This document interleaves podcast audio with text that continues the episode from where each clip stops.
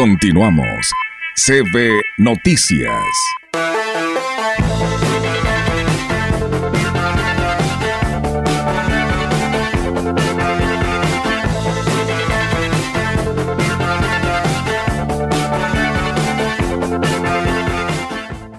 Vamos ahora en vivo y en directo con nuestro amigo El Gallito, la oportunidad de que hoy es viernes, es viernes musical y nos da mucho gusto saludarlo, deseándole lo mejor también para este 2024. ¿Cómo estás, Gallito? Buenos días.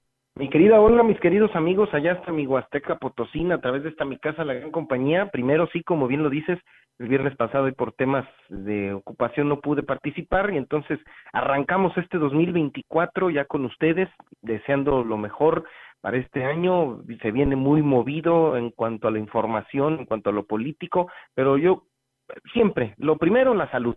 Ya de ahí en fuera, lo demás corre por nuestra cuenta. Y bueno, y el agradecimiento de estar un año más con ustedes también, a, ti, Olga, a todo el equipo, a mi jefa, la licenciada Marcela, un beso enorme. Oye, fíjate que hoy quiero platicar eh, que este tipo de temas a mí me gustan mucho, bueno, lo de las efemérides, el tema de la, de la música, las efemérides, los recuerdos.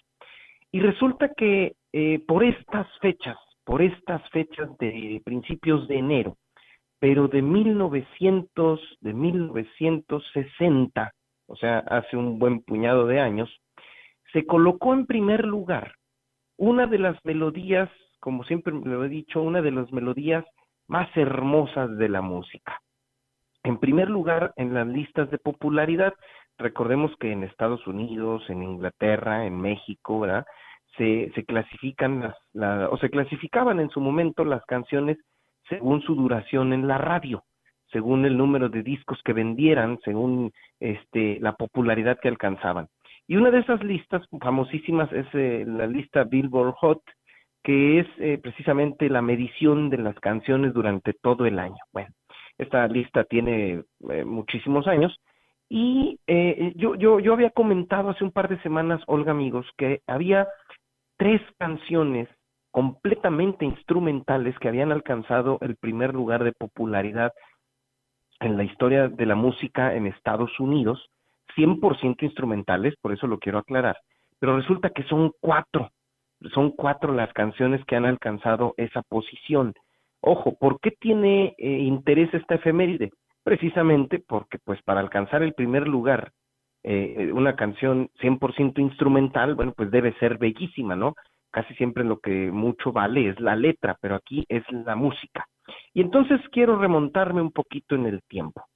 De estas cuatro canciones que les voy a comentar, voy a tocar al final la que hago mención, que esta semana cumple años eh, de haber logrado esa posición, pero quiero entonces regresarme al pasado. ¿Cuál fue ¿Cuál fue la primer melodía 100% instrumental que alcanzó el primer lugar de popularidad en Estados Unidos, en América? Es una interpretación del gran Damaso Pérez Prado. A ver si se acuerdan cuál es esta canción.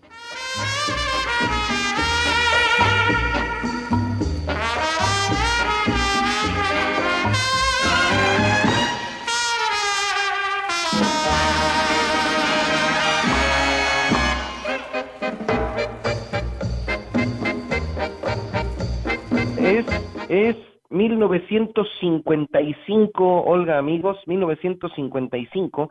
Esta canción fue grabada en 1953 en México por el gran hombre, el, gran, el gran cara de foca, Damaso Pérez Prado. La interpretación de Cerezo Rosa, eh, en el Jardín de los Cerezos, corte, eh, cortaste niña aquella flor, ¿verdad? Dice la letra. Es una canción francesa que después fue eh, traducida al inglés y Damaso Pérez le da vida de manera instrumental eh, de una manera maravillosa. En Estados Unidos esta canción llevó por nombre eh, Cherry Pink and Apple Blossom White, en el Jardín de los Cerezos. 1955, eh, que no se nos olvide, se coloca durante 10 semanas en primer lugar en Estados Unidos, 100% instrumental. Bueno, esa es la primer, la primer, eh, la primer canción que logra esa popularidad. ¿Cuál fue la segunda, Olga, amigos? En 1959 ya teníamos una, un, un, una, una etapa musical turbulenta, una etapa musical en donde de los clásicos crooners como Frank Sinatra, como Dean Martin, en donde las clásicas bandas como Glenn Miller, como Ray Conniff, permeaban el mercado los años 40, los años 50. Recordemos que en 1955 aparecen una serie de personajes, una serie de jóvenes, eh, pues que rompieron todos los cartabones clásicos, los famosos greñudos, los famosos melenudos. Ejemplo de ellos, los Beatles. Otro ejemplo de ese escándalo musical revolucionario, Elvis Presley, ¿no?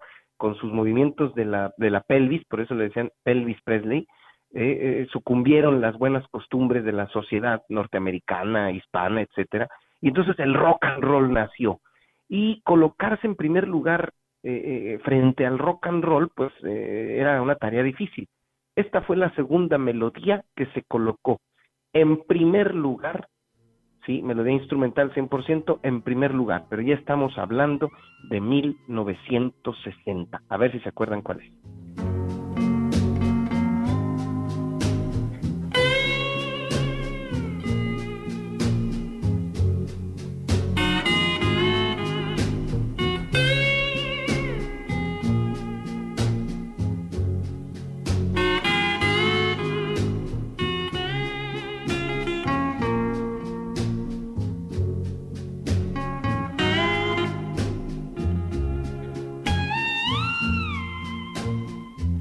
Sonámbulo de los hermanos Santo y Johnny Farina, mi querida Olga, amigos, esta canción eh, es 1959, precisamente en la lista de popularidad eh, 1959, en, aquel, en aquella década como primer lugar, duró también muchas semanas en primera posición en la lista Billboard Hot.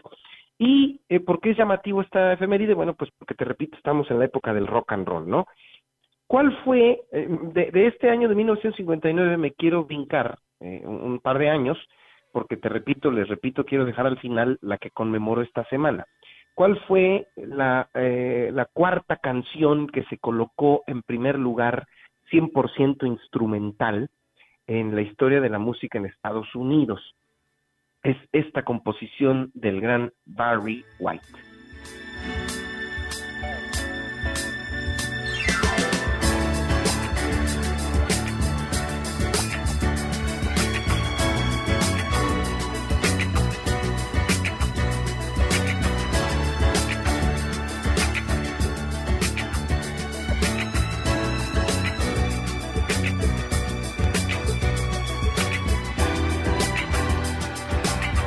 Tema del amor, que aquí la anécdota que a mí siempre me gusta mucho platicar, Olga, amigos, es que el gran Barry White, como muchos muchos artistas, no tenían conocimientos musicales eh, de escuela, me refiero que supieran este eh, eh, escribir música en partitura.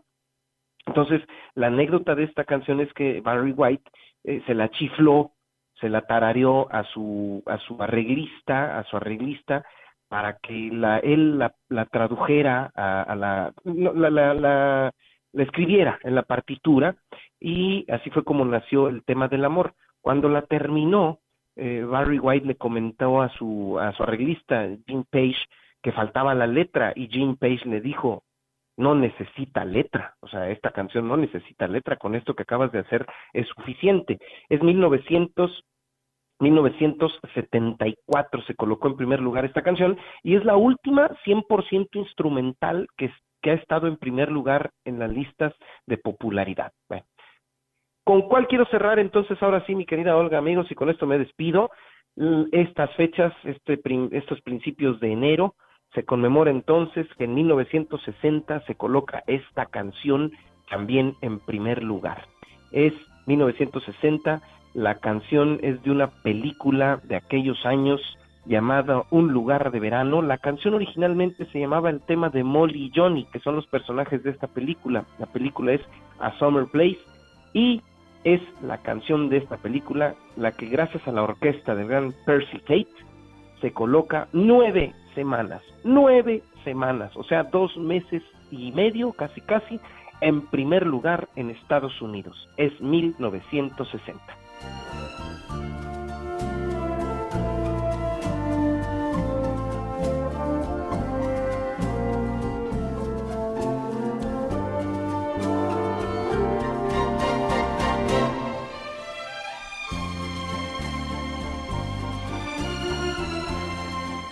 Muy bien, Gallito, pues eh, muy buena música que nos compartes arrancando pues este viernes musical, el primero de este 2024 y pues muchas gracias eh, por compartirlo. Como siempre, un beso enorme, mi querida Olga, amigos, saludos hasta mi Huasteca Potosina, mi jefa la licenciada Marcela, a ti, a todo el equipo y primeramente Dios, nos escuchamos el próximo viernes. Así será, muchísimas gracias y muy buenos días y bonito fin de semana. Continuamos. CB Noticias.